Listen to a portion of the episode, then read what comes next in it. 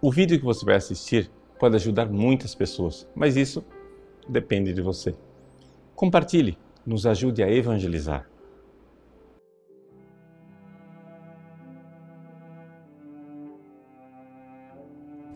Em nome do Pai, do Filho e do Espírito Santo. Amém.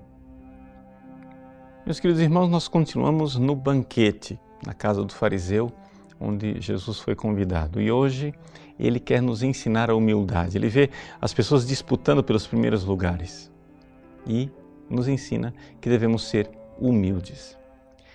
Santa Teresa d'Ávila, no seu livro da vida, ela se perguntava: por que será que Deus gosta tanto da humildade? Aí ela responde: é porque Deus é a verdade. E andar na humildade é andar na verdade. No fundo, no fundo, existe uma certa loucura, uma falta de contato com a realidade quando nós nos envaidecemos. Por quê? Porque roubamos para nós uma glória que na verdade pertence a Deus. Se nós queremos nos aproximar do banquete, o banquete de Cristo, o banquete da Eucaristia, queremos nos aproximar de Deus, então, neste banquete, nós precisamos querer o último lugar, ocupar o último lugar. E é isso que deve acontecer em cada missa, em cada comunhão que nós recebemos. Ou seja, ninguém pode entrar na fila da comunhão dizendo eu mereço, eu mereço comungar eu sou o cara, né? Isso não dá certo. Isso não funciona porque isso é loucura. Isto é delírio. Diante de Deus, o que somos nós? A palavra humilde em grego é tapeinos, de onde vem o nosso tapete. Ou seja, tapeinos quer dizer baixo, de pequena estatura aquele que se humilha, aquele que se abaixa diante de Deus. E esse é o gesto próprio do adorador. Esse é o gesto próprio de quem se apresenta diante de Deus. Então, no banquete eucarístico, ocupamos o último lugar sabendo que se eu estou lá para receber a comunhão, na realidade estou lá por graça e não por mérito meu, porque eu não mereceria comungar. Eu não mereceria estar lá sentado à mesa. Na verdade, eu estou sentado à mesa do Senhor, no seu banquete, por pura misericórdia.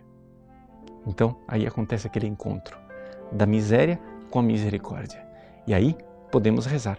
Toda oração nossa deveria ser assim, porque toda oração precisa começar com este ato de humildade, onde eu me encontro comigo e me encontro com Deus. Muitas pessoas tentam viver uma vida de oração, mas não conseguem.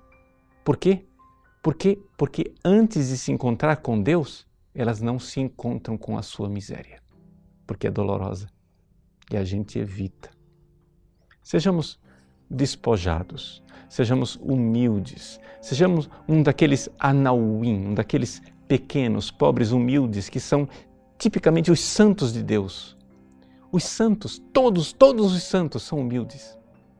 Porque quem não é humilde não pertence a Deus. Quem não é humilde é, é como Satanás, é como um Lúcifer.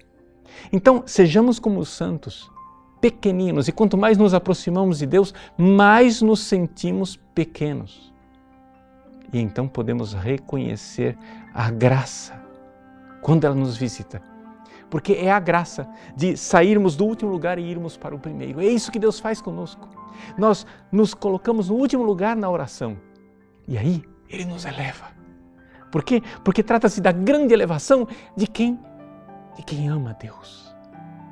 Quando você se faz pequenino, ele olha para você, visita você com a graça e faz você ser divino. Porque quando nós amamos Deus, nosso coração se torna divino.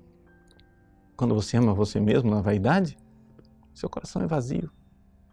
Quando você ama Deus, na sua humildade, se colocando diante dele, dizendo: Senhor, como é grande canto as vossas misericórdias, misericórdias domini in eternum cantabo. Eu cantarei para sempre as misericórdias do Senhor. Nesse momento, Deus então pega o nosso nada e o eleva. O eleva para o primeiro lugar no seu banquete. Que Deus abençoe você. Em nome do Pai, do Filho e do Espírito Santo. Amém. Gostou do nosso conteúdo? Pois bem, o nosso site faz questão de ser um eco da doutrina católica, do magistério de sempre. Muitas pessoas escrevem para nós diariamente dizendo que mudaram de vida, dando seus testemunhos. Quem sabe uma dessas pessoas que está esperando para mudar de vida é um amigo seu. Nos ajude a compartilhar, nos ajude a evangelizar. Se você curtir a nossa página, compartilhar nas redes sociais, pessoas podem salvar as suas almas. Deus usa instrumentos tão simples para transformar os corações. Que Deus abençoe você.